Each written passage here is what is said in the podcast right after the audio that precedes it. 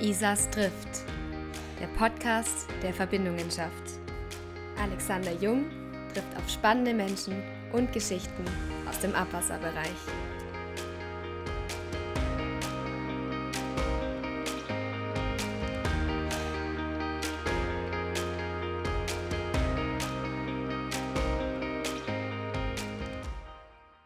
Herzlich willkommen zum äh, Podcast Isas trifft.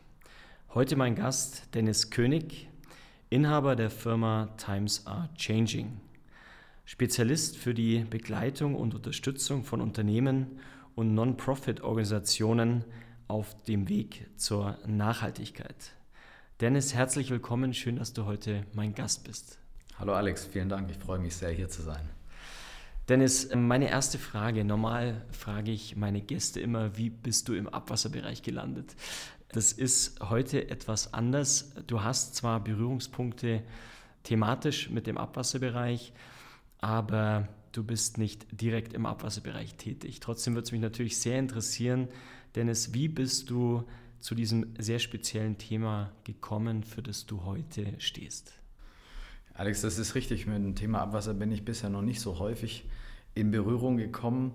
Aber auf meinem Weg, wo ich heute bin, hat es durchaus auch ähm, den ein oder anderen Berührungspunkt schon gegeben, der mir sicherlich auch nochmal die Augen geöffnet hat ähm, und mich dort hingeführt hat, was wir heute tun mit Times Are Changing. Wenn ich schaue, ähm, was meine Leidenschaften betrifft, dann ist eine meiner großen Leidenschaften schon immer Sport gewesen. Ich habe als junger Kerl immer Sport machen können und dürfen, habe das unglaublich gerne gemacht und hatte dann auch mich entschieden, Sport auch in die Ausbildung mit zu integrieren und habe dann Sport in München studiert, um Sport und Wirtschaft zu kombinieren.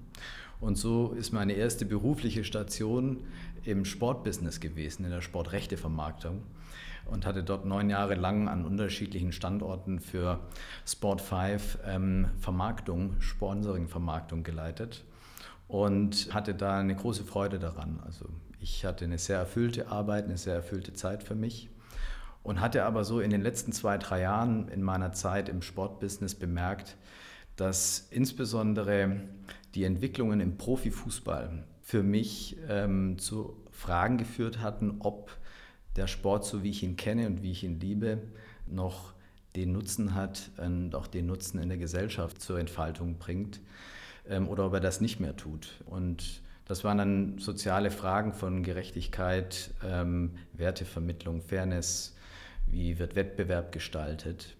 Und das war ein Punkt, wo ich bemerkt habe, dass bei mir Gedankenprozesse losgestoßen werden, die in eine Richtung gehen, dass es eben zu mehr Gerechtigkeit gehen sollte. Ich hatte dann die Chance, gar nicht so sehr davon getrieben, dass ich für mehr Gerechtigkeit sofort sorgen wollte, sondern es war ein schleichender Prozess sondern eher durch die Möglichkeit, einen beruflichen nächsten Schritt zu machen, in die Textilbranche zu wechseln. Ich war bei einem Mittelständler dort Geschäftsführer. Wir haben global produziert und produzieren lassen, sowohl in Asien, aber auch in Osteuropa beispielsweise. Und ähm, ich hatte dort die tolle Aufgabe, ein tolles Unternehmen führen zu dürfen, mit tollen Kunden äh, zusammenarbeiten zu dürfen und aber auch hinter die Wertschöpfungskette im Textil schauen zu dürfen. Und in der Retroperspektive aus der Rolle, die ich heute begleite, ist mir damals klar geworden, wie die Wertschöpfungskette im Textil unter ökologischen Gesichtspunkten leidet. Auch unter sozialen Gesichtspunkten, aber die ökologischen Gesichtspunkte haben mir dort damals das erste Mal aufgezeigt, zum Beispiel, wie wird mit Abwasser in der Textilindustrie umgegangen ähm, aufgezeigt, äh, dass dort einiges noch brach liegt. Und das hat auch mit Gerechtigkeit zu tun. Ich habe auch bemerkt, dass mein Hebel, Veränderungen einzuleiten und umzusetzen, nicht so groß ist, wie ich mir das gewünscht hätte. Und so ist dieser Prozess, der im Sportbusiness eher über soziale Fragen der Gerechtigkeit, dann im Textilbereich über ökologische Fragen der Gerechtigkeit, darin gemündet, dass ich mir ja, viele würden wahrscheinlich sagen, die Sinnfrage gestellt habe. Und die Sinnfrage hieß, ähm, drück mal auf Reset und, und finde den Sinn. Finde den Zweck. Für was möchtest du in Zukunft sorgen? Was ist dein Beitrag zur gesellschaftlichen Entwicklung, Das geht mit sicherlich beruflich einher, dass sich privat einiges verändert hat. Ähm, ich wurde Vater vom ersten Kind. Wir sind umgezogen, äh, meine Frau und ich. Und ähm, das hat alles auch nochmal bestärkt, weil gerade als junggebackener und frisch gewahrener Vater hat man sich dann solche Sinnfragen doch etwas intensiver auch gestellt und sich damit auch auseinandergesetzt. Und wenn man dann diese Fragen in die Zukunft projiziert hat, kam bei mir ein unwohles Gefühl auf. Eben, welche Entscheidungsgrundlage haben denn meine Kinder in Zukunft, wie sie ihr Leben gestalten können? Haben sie die gleiche Entscheidungsgrundlage wie ich? Oder bin ich gerade Teil davon, diese Entscheidungsgrundlage zu verschlechtern? Und ich wollte unbedingt Teil davon sein, die Entscheidungsgrundlage so gut wie möglich für sie zu erhalten, dass sie die gleichen Möglichkeiten und Chancen haben wie ich. Und nachdem ich dann aus der Textilindustrie raus bin und mich diesen Fragen gewidmet hatte, kam ein alter Bekannter aus dem Sportbusiness auf mich zu, der sich ähnlichen Fragen gewidmet hatte, auch beruflicher Natur. Und wir hatten mal ganz einfach gesagt, wollen wir nicht mal die Köpfe zusammenstecken und schauen, ob wir gemeinsam etwas gründen und gute Antworten auf unsere Sinnfragen finden. Daraus ist Times Are Changing entstanden. Times Are Changing hatte am Anfang noch nicht viel mit Nachhaltigkeit zu tun, ähm, weil das damals einfach nicht das Wort war. Wir waren noch weit vor der Corona-Krise. Fridays for Future ähm, hatte ziemlich eine Hochzeit gerade, hat aber auch schon ziemlich Gegenwind bekommen.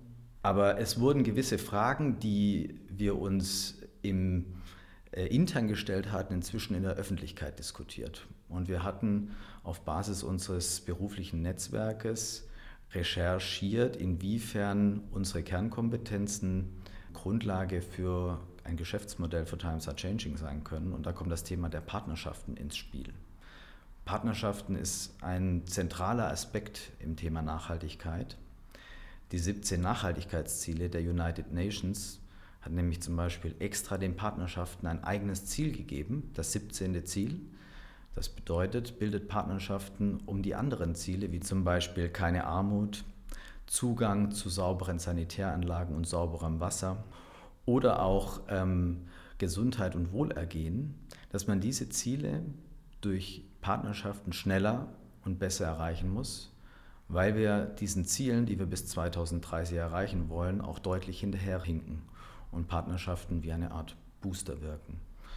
Und es wurde uns von unterschiedlichen Playern in der Unternehmenswelt, aber beispielsweise auch auf der Non-Profit-Seite gesagt, mit euren Kompetenzen, wie ihr beispielsweise Partnerschaften versteht, aufbauen könnt, bilden könnt und begleiten könnt, seid ihr für uns jemanden, der uns sehr gut unterstützen könnte auf dem Weg zur Nachhaltigkeit, um über Partnerschaften, das kann eine Partnerschaft zwischen einer Non-Profit-Organisation und einem Unternehmen sein, um gewisse transformatorische Themen voranzubringen, also als Unternehmen auf dem Weg zur Nachhaltigkeit einen Sparringspartner zu haben, ja, aber auch darüber zu kommunizieren, dass man sich den Nachhaltigkeitsthemen annimmt. Das kann aber auch, so verstehen wir es auch, die Partnerschaft ähm, zwischen Lieferant und äh, Kunde sein, weil wir so auch diese Verhältnisse verstehen auf einer partnerschaftlichen Ebene und die vor den Gesichtspunkten der Nachhaltigkeitsziele zu unterstützen und mit Partnerschaften entsprechend weiterzuentwickeln.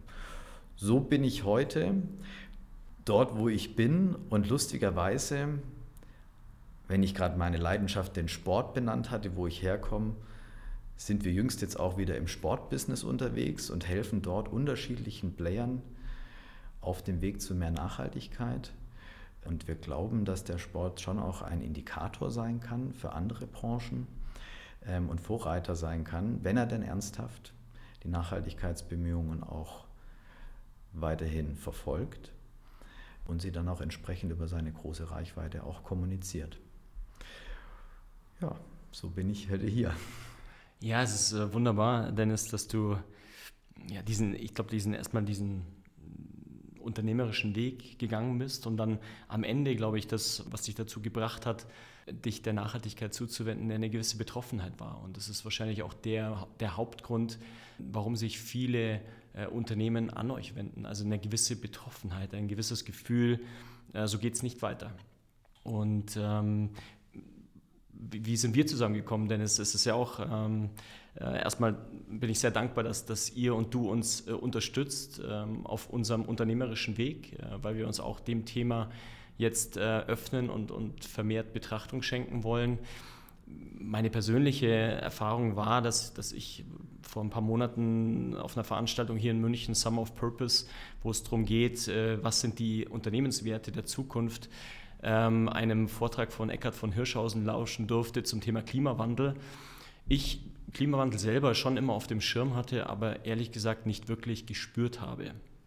Und äh, er in seinem Vortrag die Äußerung äh, getroffen hat, dass wenn wir so weiterleben, wie wir es aktuell tun, wir in 30 Jahren eine durchschnittliche Temperatur von plus 6 Grad haben. Und da ich ein Mensch bin, der mit hohen Temperaturen nicht so klarkommt, habe ich mir überlegt, ich müsste bei Sommer, im Sommer bei 36, vielleicht 36 Grad irgendwo Mountainbike-Touren machen und das hat sich für mich dann nicht mehr gut angefühlt. Und da wurde für mich erstmalig klar, das ist ein Thema, das betrifft mich persönlich in meinem zukünftigen Leben. Und da war für mich, ab dem Moment, muss ich ehrlich gesagt sagen, war für mich klar, jetzt ist auch der, der Moment gekommen, wo ich persönlich für mich, aber auch wir als Unternehmen ähm, Verantwortung übernehmen müssen. Und das, was du angesprochen hast, Dennis, ist es auch in gewisser Weise auch Zeitgeist. Man merkt jetzt äh, aus den jüngsten Wahlen, die, die Grünen haben unter 29-Jährigen den höchsten äh, Anteil an, an Stimmen bekommen. Ähm, es ist einfach, äh, es ist die Zeit und es ist die Zeit für Veränderungen. Deswegen passt euer Unternehmen Times Are Changing äh, total zur Zeit und ich bin äh, äh, froh, dass, dass ihr euch auf den Weg macht, Unternehmen wie uns oder auch andere. Und das finde ich auch so toll, dass ihr jetzt zum Beispiel auch Bundesliga-Vereine im Fußball begleitet und betreut. Und aufgrund meiner Sportvergangenheit fühle ich mich wahrscheinlich auch deswegen sowohl bei dir und euch aber ist diese Betroffenheit auch für, für einen Bundesliga-Verein oder für alle weiteren Kunden der, ich sag mal, der Haupttreiber, sich diesem Thema zu öffnen? Oder was sind die Gründe, warum sich ein Unternehmen, ein Sportverein, eine Non-Profit-Organisation äh, Nachhaltigkeit öffnet? Ja und nein. Es ist zum einen bestimmt eine gewisse Betroffenheit oder ein Verantwortungsgefühl, was häufig auch dadurch ausgelöst wird, was du gerade beschreibst, also ein initialer Auslöser, meistens von direkten Konsequenzen von ökologischen Themen oder auch sozialen Themen, die mit Gerechtigkeit häufig auch in Verbindung gebracht werden. Und dieser Impuls ähm, dazu führt, dass ein Umdenken stattfindet. Ähm, das äh, empfinden wir und bemerken wir häufig im Mittelstand, ähm, dass im Mittelstand Impulse bei meistens ähm, Geschäftsführern, Inhabern gerade auch in einer Zeit, wo es viel um Nachfolge im Mittelstand geht und schon auch eine Generation da ist an, an Nachfolgern, die sich eben mit solchen Themen eher beschäftigt wie vorher, ähm, dass das für Unternehmen dann den Weg auf zu mehr Nachhaltigkeit bedeutet, aufgrund von persönlicher Betroffenheit und auch eben die Frage nach der Verantwortung. Also wie viel Verantwortung trage ich da dafür? Das ist definitiv so. Und nein, viele ähm, beschäftigen sich mit Nachhaltigkeit aufgrund von externem Druck und zwar von Stakeholdern. Ob das die Kunden sind, die Partner, der Gesetzgeber. Dort sind klare andere Treiber, externe Treiber, die offensichtlich machen, dass Geschäftsmodelle eben auch von Nachhaltigkeitsbestrebungen von Stakeholdern determiniert werden und zukünftig geformt werden. Und das ist wichtig, ähm, dass sowohl die externen als auch die internen ähm, Prozesse dort in Gang gesetzt werden. Letztlich ist der, der interne Prozess, also ein gewisser Mindset-Change, ähm, der stattfindet und was wir auch immer mit unseren Mandanten gemeinsam erleben, ist das Entscheidende für eine Organisation, sich dann auch weiterzuentwickeln ein Verständnis und man sagt auch häufig eine Haltung zu seiner eigenen wesentlichen Nachhaltigkeit aufzubauen und die dann auch ins Leben zu rufen und sie dann auch sowohl nach intern mit den Mitarbeitern, aber auch nach extern mit allen Partnern, Stakeholdern, die ich habe, ähm, leben zu können und ähm, auch ausrollen zu können. Bei uns im Unternehmen, das ist auch meine, meine nächste Frage, Dennis, ob das die Regel ist. Bei uns im Unternehmen war es wirklich so, dass wir einen, einen intrinsischen Schrei oder eine intrinsische Forderung nach diesem Thema auch, auch vernommen haben. Wir haben ein sehr junges äh, Team, das sich äh, aufgrund ihrer Jugend automatisch äh, mit den Drohnen gefahren, mit dem Thema beschäftigt. Also eine, eine Forderung auch, sich diesen Themen zu öffnen. Diese Generation, die heute, die heute in Unternehmen kommt, ich sage mal zwischen 25 und 30 oder 25 und 35, haben alle vermehrt wahrscheinlich nicht nur diese Generation, sondern alle einen Wunsch nach Sinn. Also ich möchte etwas tun, das sinnstiftend ist. Und dieser Wunsch nach Sinn ist, was den ganzen Gedanken in sich trägt, sich um Nachhaltigkeit zu kümmern. Siehst du diesen Sinn auch, auch als, als den Treiber in deinen anderen äh, Mandaten, die du hast? Ja, mit Sicherheit ist äh, Sinn ähm, gerne im Marketingdeutsch als Purpose auch beschrieben ähm, ein, ein, ein zentraler Treiber für Unternehmen. Und ähm, wenn man eine enge Tuchfühlung zu seinen Kolleginnen und Kollegen hat und eben auch ein offenes Ohr ähm, hat, welche Themen sie tatsächlich umtreiben, dann spiegelt das ja auch häufig die Einstellung der Kollegen im kompletten, im ganzheitlichen Sinn. Also es geht dann nicht nur um die Themen, die mich in der Arbeit nur äh, betreffen, sondern wirklich, was betrifft mich ganzheitlich. Und wenn man dann eben das komplette gesellschaftliche Leben gerade betrachtet, dann sind nun mal ökologische Themen, ganz vorne das Thema Klima, sehr präsent. Wenn du gerade die Wahlergebnisse ähm, ansprichst und auch die Generation der unter 29-Jährigen, die ganz eindeutig die Grünen nach vorne gewählt haben, sieht, dann ist da eine Generation, die eben sich im Sinne, was ist, denn uns, was ist denn unsere Zukunft, wie wird denn unsere Zukunft aussehen, ganz klar dieser Frage angenommen hat und auch zumindest im Wahlergebnis auf jeden Fall eine Antwort gibt, ne? aber auch ähm, mit Bewegungen ähm, auf der Straße oder auch mit eben Interessen, die sie auch äh, kommunizieren. Als Arbeitgeber ähm, ist es beispielsweise eindeutig, dass die Anforderungen von jungen Studienabgängern ähm, sehr stark in Richtung eben sinnstiftend Identifikation mit dem eigenen Arbeitgeber. Was für einen Sinn hat der Arbeitgeber? Welchen Zweck verfolgt er? Welchen gesellschaftlichen Beitrag kann er leisten und sollte er auch leisten? Sehr gewichtige Rolle im Vergleich zum Beispiel wie Hierarchie oder Gehalt einnimmt. Ja? Also Sinn ist mit Sicherheit sehr wichtig und ist ein zentraler Treiber. Auf der anderen Seite merken wir immer stärker, dass die planetaren Grenzen uns aufgezeigt werden. Gerade schon Klima angesprochen. Wir sehen Extremwetterereignisse häufiger. Ähm, wir haben auch durch die Corona-Krise besser gelernt, auf die Wissenschaft zu hören. Und die Wissenschaft weiß eindeutig, was los ist ähm, auf unserem Planeten und ähm, tut das auch kund ähm, hat eher so ihre eigenen Themen, wie finden wir Gehör, aber wir hören inzwischen viel besser auf die Wissenschaft. Und diese physikalischen Grenzen, die uns aufgezeigt werden, ähm, die auch medial transportiert werden, das sind andere Treiber, die ganz klar auch zu Entwicklungen bei Organisationen bei Unternehmen führen ähm, und die letztlich sicherlich auch, weil das ist auch die Kernfrage für jede Organisation, wo bin ich wesentlich also wo, wo sind meine Geschäftsmodelle? Wo haben sie den größten Einfluss auf, auf Gesellschaft und Planet? Das ist immer die Frage, die wir mit unseren Mandanten gemeinsam erörtern, also eine sogenannte Wesentlichkeitsanalyse machen, um dort auch zu schauen, ähm, wie groß ist der eigene Footprint, also was, groß ist der Ausstoß an Treibhausgasen, aber auch in anderen Bereichen Wasserverbrauch etc. pp um sich dann der Frage zu nähern, wie groß ist unser gesellschaftlicher Nutzen? Also was kann ich dazu beitragen, dass die Gesellschaft sich positiv weiterentwickelt, weil ich mein Geschäft ernsthaft nachhaltig betreibe. Und zwar auch aus ökonomischer Perspektive. Also Nachhaltigkeit bedeutet nicht, wir werden jetzt alle grün und Regenbogenfarben, salopp gesagt, sondern es geht auch um die ökonomische Nachhaltigkeit, also die Robustheit und Resilienz von Organisationen langfristig eine Daseinsberechtigung zu haben.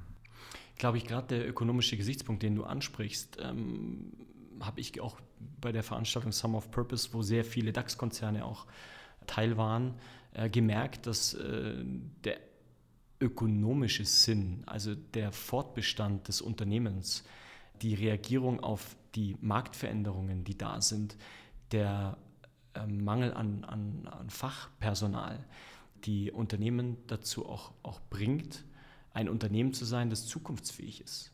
Also das sowohl von, von Mitarbeitern geschätzt ist, die im Unternehmen sind, von eventuell auch ähm, jungen Menschen, die in das Unternehmen kommen wollen äh, und auch, eine, eine, auch für Kunden, was du angesprochen hast, Stakeholder, äh, attraktiv zu sein. Also es ist, es ist absolut notwendig, wenn man als Unternehmen in der Zukunft bestehen möchte, Marktveränderung, äh, Fachkräftemangel, äh, sich diesen Themen zu öffnen, weil wir sonst in Schwierigkeiten kommen. So sehe ich es als aus meiner unternehmerischer Sicht. Ist das auch das, was, was du teilst? Ja, absolut. Also du beschreibst gerade das, was wir auch bemerken in anderen Wirtschaftszweigen auch, dass ähm, insbesondere auch wenn man sich mit ähm, neuen Mitarbeitern aus jüngeren Generationen ähm, auseinandersetzt, ähm, andere Fragen gestellt werden, die ähm, eher eine langfristige Perspektive auch haben.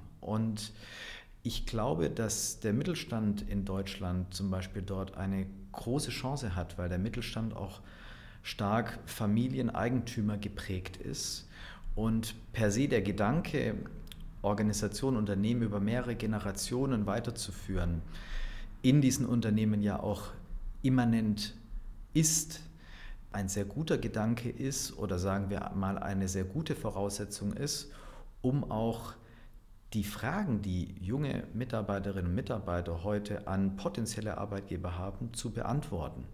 Mit Sicherheit findet man dort nicht alle Antworten, aber wenn Unternehmen natürlich über mehrere Generationen auch schon da waren und ähm, eben gewirkt haben, dann ähm, ist dort schon einiges in der DNA, was genutzt werden kann und geschärft werden kann und weiter auf dem Weg nach vorne.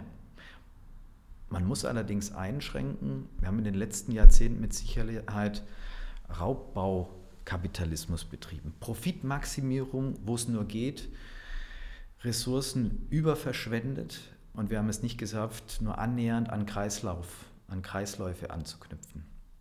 Ganz spannendes Thema für das Thema Abwasser. Ne? Ähm, so haben wir jetzt irgendwie, ich glaube, Ende Juli den World Overshoot Day. Das heißt, wir haben unsere kompletten Ressourcen so mal Mitte des Jahres verbraten und leben jetzt nur noch auf Pump. Das geht nicht, ja? also das funktioniert nicht. Ähm, und es ist entscheidend, ob für den Mittelstand, ob für die Konzerne, ähm, ob für Familienunternehmen, ob ähm, über Fremdeigentümer die Unternehmen gehalten werden diese Perspektive einzunehmen und zu wissen, dass wir eben nur auf Basis der bestehenden Ressourcen und der regenerierbaren Ressourcen auch in Zukunft leben werden können, weil wir eben auch beispielsweise über das Thema Klima, CO2 ganz eindeutig sehen, wie physikalische Systeme uns klar die Grenzen aufzeigen. Und du sprichst es ähm, richtig an, Dennis. Ich glaube gerade, dass wir Mittelständler, Familienunternehmen dort eine große Verantwortung haben, weil wir agile Einheiten haben, die ähm, solche Änderungen auch relativ schnell umsetzen können. Äh, wir haben eine Verantwortung für uns selbst, ähm, für unsere Familien, für unsere Mitarbeiter und ich glaube auch eine gesellschaftliche und auch in der, in der Branche, wenn wir jetzt die Abwasserbranche ansprechen, äh, die ja sehr stark Umweltschutz betreibt durch ähm, entsprechende Umsetzung von Sanierungsmaßnahmen, haben wir auch eine Verantwortung, ähm, diese äh, Nachhaltigkeitsthemen, die du ansprichst, äh, unternehmerisch umzusetzen. Und ähm, wenn wir über diese Nachhaltigkeitsthemen sprechen, denn es vielleicht anhand eines Beispiels, du brauchst jetzt nicht einen, einen, einzelnen Mandanten beleuchten, sondern wie und welche Nachhaltigkeitsthemen betrachtest du und ihr, wenn ihr mit einem Unternehmen zusammenarbeitet? Mhm. Also ganz unterschiedliche, weil das eben zum einen, wie ich es gerade gesagt habe, auf die Wesentlichkeit des einzelnen Unternehmens ankommt. Also man kann mit Sicherheit bei Branchen ähm, dann Dinge ableiten, weil die Branchen einfach ähm, oder die Branche gewisse ähm, einzelne Bereiche schon vordefiniert hat. Ähm, aber letztlich kommt es dann auf das einzelne Unternehmen dann auch an, welche Wesentlichkeiten bei den Unternehmen auch ähm, wichtig sind und die wir dann auch mit den Unternehmen herauskristallisieren. Aber nehmen wir mal den Sport. Da ist das ganz gut abzuleiten. Beim Sport Und bleiben wir bei den Nachhaltigkeitszielen der United Nations, dann ist das dort das dritte Sustainable Development Goal. Da geht es um Wohlergehen und ähm, Gesundheit. Und der Sport ähm, hat einfach aufgrund dessen, dass Bewegung gesund ist und Bewegung dann auch präventiv wirkt ähm, und seine physiologischen als auch psychologischen Effekte ähm, auf unseren menschlichen Organismus auch hat, aber auch soziale Effekte im Zusammenleben ähm, hat, dort eine Hauptwesentlichkeit. Dort hat der Sport die größte Chance, seinen gesellschaftlichen Beitrag zu leisten. Und zwar im Profisport über Idole, die sich entsprechend verhalten, die trainieren, die Wettkampf machen und dort für viele andere Menschen ein Vorbild sind, sich entsprechend selbst auch zu bewegen, gesund zu bleiben, aber auch eben in den sozialen Aspekten entsprechend miteinander umzugehen, fair miteinander umzugehen, partnerschaftlich miteinander umzugehen.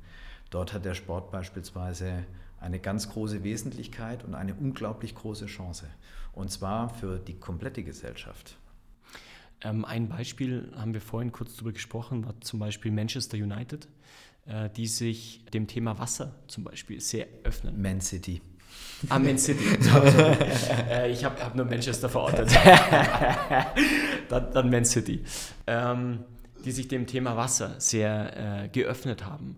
Magst du kurz das beleuchten, ähm, wie, wie sie sich und warum sie und auch, wir haben über einen Imagefilm gesprochen, über welche, hm, ich will mal sagen, Kommunikationsmittel sie dann das Thema an ihre Fans, an die Stakeholder bringen. Ja, also Man City nicht nur, weil sie irgendwie blaue Trikots haben und das dann auch ganz gut zu Wasser passt. Ähm, Man City und Wasser kommt ähm, sehr, sehr stark deshalb zustande, ähm, weil es dort einen prominenten Partner gibt, Xylem, der sich eben im Bereich Wasser auch tätigt und dort seine Hauptwesentlichkeit hat und Xylem in einer Branche unterwegs ist, wo es um Wasserpumpen geht, Wasseraufbereitung etc. pp, im Kern eben dieses SDG 6 hat, also Zugang zu sauberen Sanitäranlagen und Wasser. Und sie vom Reifegrad, das heißt, wie sehr ist Nachhaltigkeit schon in Geschäftsmodellen integriert, recht weites im Vergleich zum Mittel ähm, an den Branchen. Und ähm, Xylem kommunikativ ihre Verantwortung für das Thema Wasser auf die Plattform Man City gehoben hat und gesagt, hey, wir wollen gemeinsam mit Man City für Verantwortung stehen, verantwortungsvollen Umgang mit Wasser. Und ähm, sind dann Sponsorship eingegangen mit Man City und haben unter anderem zwei Imagefilme gedreht. Zwei komplett unterschiedliche Imagefilme von der Dramaturgie. Der eine ist Endzeitstimmung, da geht es um den letzten Spieltag der Premier League und zwar der letzte Spieltag der Premier League, weil Wasserknappheit herrscht. Und der andere ist eher humoristisch. Ähm, da geht es um so tagesaktuelle Beispiele, wie wir mit Wasser umgehen. Ne? Der eine steht unter der Dusche und singt. Ähm, und dann wird er vom Duschvorhang, wo so Man City-Spieler äh, drauf sind, angesprochen: Hey, warum äh, duschst du so lange und singst unter der Dusche? Ähm, oder äh, eine Frau wascht gerade das Auto mit dem Gartenschlauch und schreibt währenddessen irgendwie eine WhatsApp. Und dann sagt der Man City Gartenzwerg: Ja, hey, was machst du da? Du kannst doch nicht einfach das Wasser verschwenden. Also, das sind so nur von der Dramaturgie bzw. von der Art, wie sie dargestellt sind. Ähm, und Wasser ist global ein großes Thema. Es ist uns in Deutschland im Sinne von Wasserknappheit manchmal gar nicht so bewusst. Es wird uns dann bewusst, wenn Innovationstreiber wie Tesla in einem Gebiet in Deutschland ein neues Werk bauen und da auf einmal das Thema kommt, ja, da könnte aufgrund dessen, dass die Produktionsstätte dort gebaut werde, dann auch die Wasserknappheit schneller kommen, ähm, wie es denn ohne die äh, Produktionsstätte wäre. Aber ansonsten haben wir in Deutschland dieses Thema nicht so präsent, wie es in anderen Landstrichen ist. Ähm, ob das Südamerika ist, Afrika, aber auch zum Beispiel ähm, in Europa, in Spanien, wo aufgrund des, der Herstellung von, von Gemüse und Obst Wasserknappheit herrscht und große Wasserleitungen vom Norden in den Süden gelegt werden müssen, um überhaupt noch die Plantagen ähm, äh, entsprechend bewässern zu können. Und Xylem hat in dem Fall seine Wesentlichkeit in den Geschäftsmodellen, das Thema Wasser entdeckt und hat das auf kommunikativer Ebene über ein Sponsorship mit Man City transportiert und macht das sehr gut und ist da sicherlich auch ähm, Beispiel, ein sehr gutes Beispiel und, und einer der Vorreiter, wie man kommunikativ ähm, Nachhaltigkeit umsetzen kann. Aber wenn ich dich richtig verstehe, Dennis, geht es bei dieser Umsetzung ja nicht nur um die weltliche Wasserknappheit, sondern schon auch die mögliche Wasserknappheit in 20 Jahren in England durch ähm, unter Umständen Klimawandel. Ja, das ist richtig. Also es werden äh, unter anderem in dem einen etwas dramatischeren Film mit Endzeitstimmung schon auch darauf hingewiesen, inwiefern es denn eben in 20, 30 Jahren aussehen könnte in England. Das ist schon richtig und äh, das ist auch ein, ein, sehr dramatisches Bild, was dort gezeichnet wird. Ähm, und es hat auf jeden Fall den Effekt und, da, ähm, und das ist kommunikativ sehr gut gelungen, bestimmt so ein Initialauslöser ähm, so einen Impuls zu gestalten. Der ist auch gut gemacht, ähm, weil in diesem Film ähm, der Link über die Jetztzeit, also die aktuelle Gegenwart gezeigt wird, und zwar inwiefern heute in dem Film über die Medien kommuniziert, Großwetterereignisse stattfinden, Extremwetterereignisse stattfinden. In dem Fall, die haben dann viel mit Hitze zu tun. Also heißt es das jemals gemessenes Jahr in England, in Australien etc. pp. Und das ist ein sehr guter Hinweis darauf, dass die Dinge sich verändern werden. Ähm, dass wir mit Problemen konfrontiert werden, die für uns heute noch keine sind, wenn wir so weitermachen.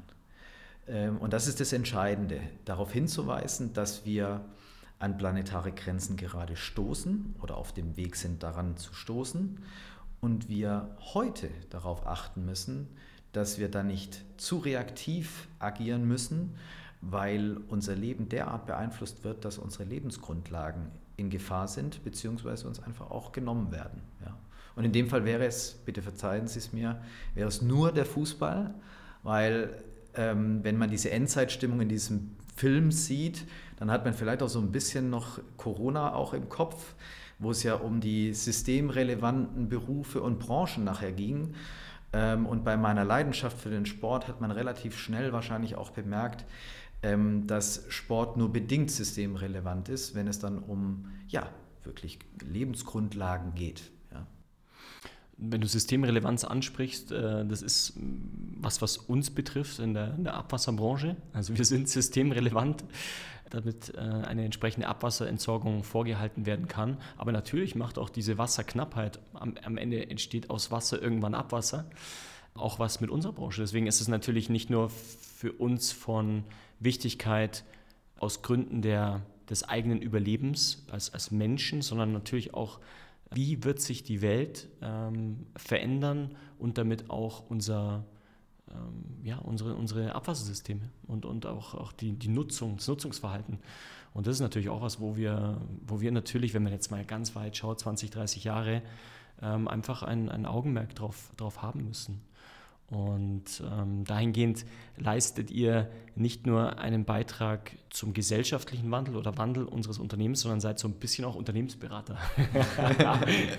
weil, ihr, weil ihr natürlich viel Wissen habt, dass wir ähm, wir nicht haben. Also sowohl nicht im Unternehmen als auch, ich glaube, als, als normaler Bürger diesen Zugang zu, zu diesen Entwicklungsszenarien, wie könnte sich die Welt ändern. Und dadurch, dass sich mittlerweile so viele Unternehmen und gerade auch große Unternehmen damit auseinandersetzen, natürlich unheimlich mehr Wissen geschaffen wird, das uns dann wieder durch eure Beratung hilft, äh, mit diesen Themen ähm, entsprechend umzugehen.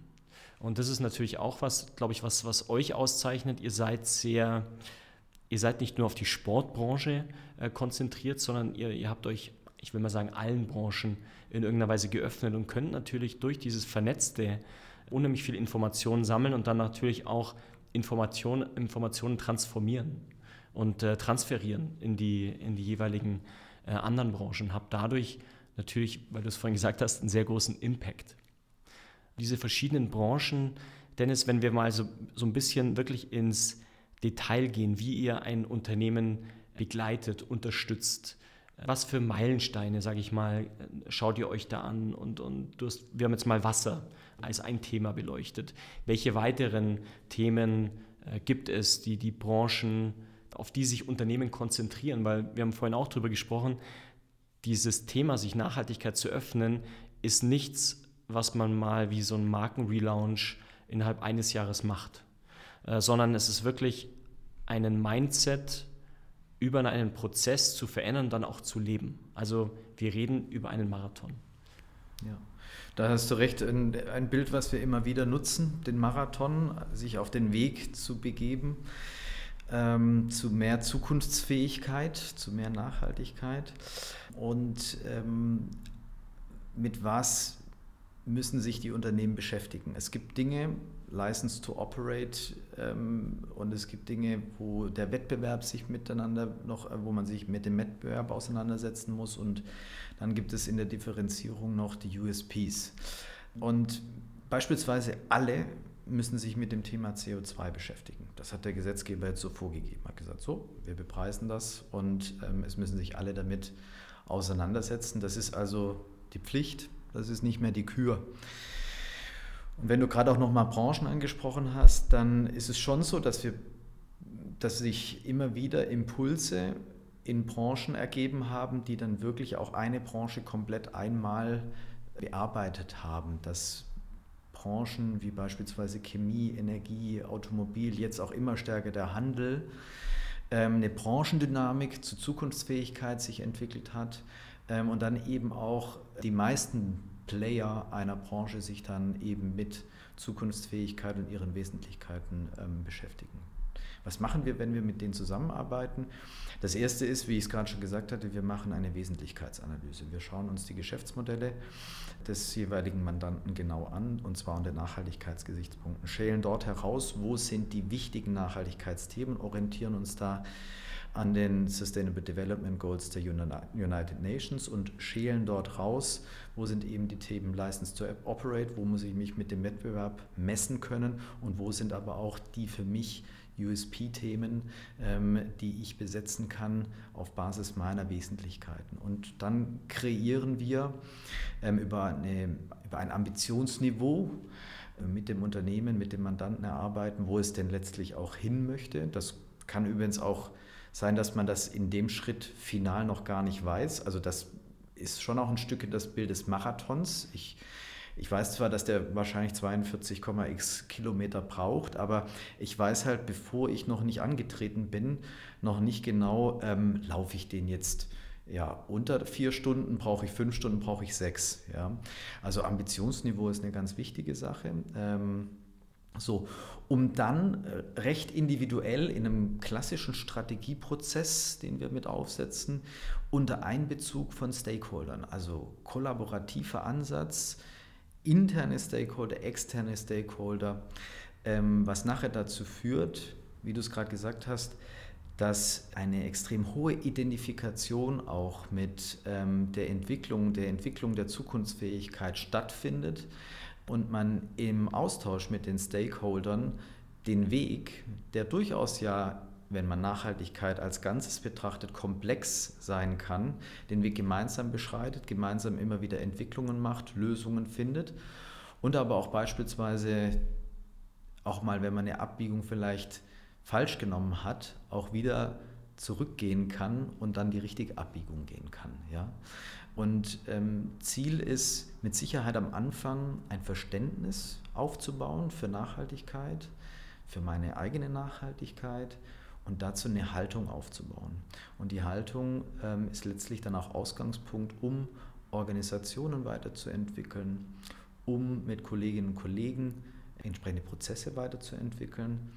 Ähm, das geht bis hin aber auch zu ähm, Kulturveränderungen von Unternehmen, die dann stattfinden und, und dann auch ja, einfach Teil des Unternehmens sind und auch eine Unternehmens-DNA dann mitprägen. Und ich will da jetzt keinem Angst machen.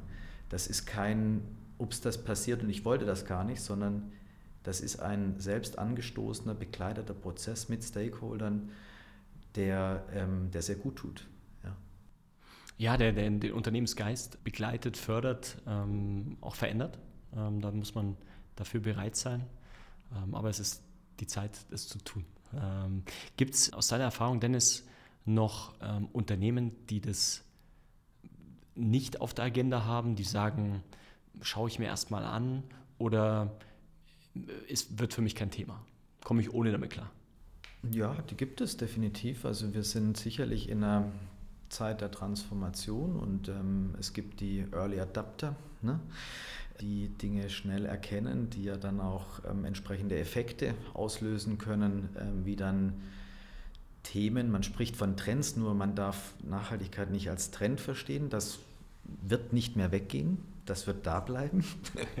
ja, die aber schon dafür dann dazu auch führen, dass eben äh, die Mehrheit an Organisationen, Menschen dann sich auch anschließen.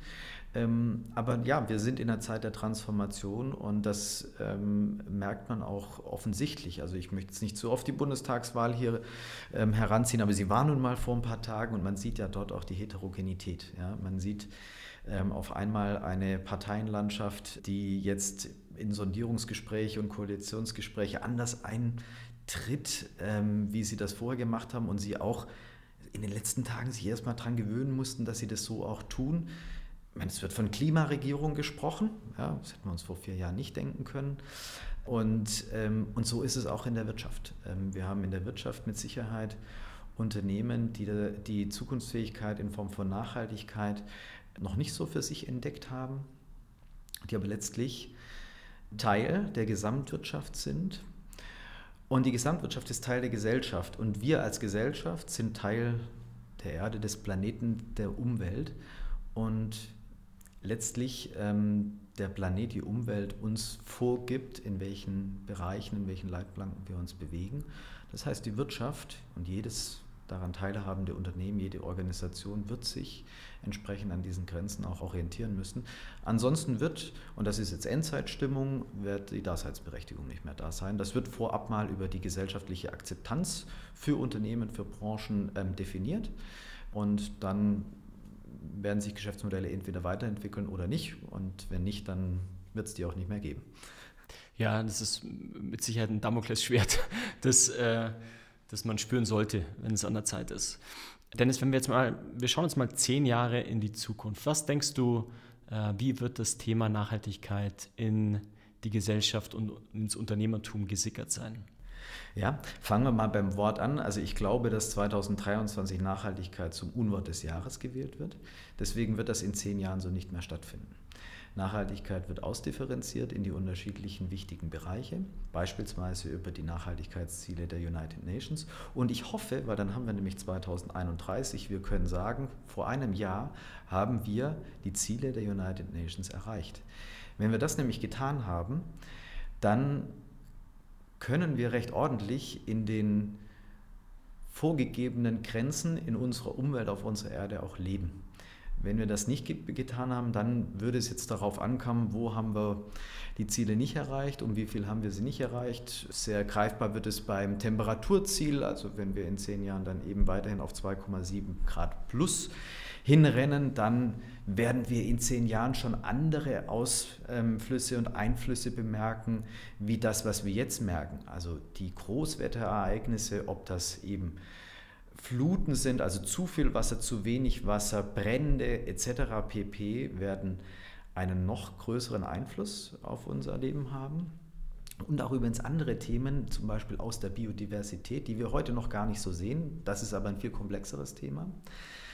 Und meine Zukunftshoffnung und Perspektive ist, dass wir jetzt ein schnelles Verständnis für die wirklich wichtigen Themen schaffen durchdringend durch die Gesellschaft und dass wir es gemeinsam schaffen, ähm, an den richtigen Stellschrauben so zu drehen, dass wir gesellschaftlich, aber auch ökologisch und eben auch ökonomisch im Einklang auf die für uns wichtigen Ziele zugehen, ähm, um in zehn Jahren, mein einer Sohn ist jetzt fünf, der wird dann 15, dass der mit 15 ungefähr so das Gleiche machen kann wie ich also der kann noch Skifahren gehen, ähm, weil es noch Schnee gibt und der muss dann nicht auf nur noch Kunstschnee äh, rumrutschen oder ähm, er hat nicht, ich übertreibe dann, aber zehn Jahre, 30 Tage lang hitzefrei ähm, im Sommer, sondern er hat dann auch wie ich, keine Ahnung, alle zwei Jahre mal hitzefrei und wir haben es gefeiert wie nix. Ne? Also das wäre so meine Hoffnung und ähm, wie ich es auch eingangs schon gesagt habe, ich habe das mit Gerechtigkeit beschrieben, aber es ist auch ähm, meine verspürte Verantwortung, meinen Teil dazu beizutragen, dass das in zehn Jahren dann auch so eine Zukunft sein wird. Äh, Dennis, äh, total toll, dass du äh, das für dich machst, ähm, für uns machst und auch für die Gesellschaft machst und, und so einen Beitrag leistest. Das ist echt wunderbar. Ich danke dir sehr für das wunderbare, sehr, sehr bereichernde Interview. War total schön mit dir über das Thema, ich sage es nochmal, Nachhaltigkeit, weil 2023 gibt es es nicht mehr. Ähm, ich denke, dass es auch sinnvoll ist, diesen Begriff äh, anders äh, darzustellen, weil es ist so ein bisschen durch den Kakao gezogen worden. Aber es macht großen, großen Sinn, sich dessen zu öffnen, ähm, aus, haben wir vorhin schon gesagt, Eigen, ähm, Eigeninitiative, aber auch aufgrund von gesellschaftlicher, unternehmerischer Verantwortung. Dennis, vielen Dank, dass du heute mein Gast warst und ich freue mich, wenn wir uns in zehn Jahren an gleicher Stelle noch mehr unterhalten. Alex, ganz herzlichen Dank an dich und ich möchte schon auch sagen, dass unser Tun nur dann wertvoll ist, wenn es solche Partner gibt wie euch, ähm, weil dann eben dieser Impact auch entsprechend ausgerollt werden kann und er zum Tragen kommt. Ähm, und da vielen Dank an euch. Hat mir sehr viel Spaß gemacht. Ich freue mich auf in zehn Jahren. ja. Und bedanke mich nochmal ganz herzlich bei dir. Danke, Dennis.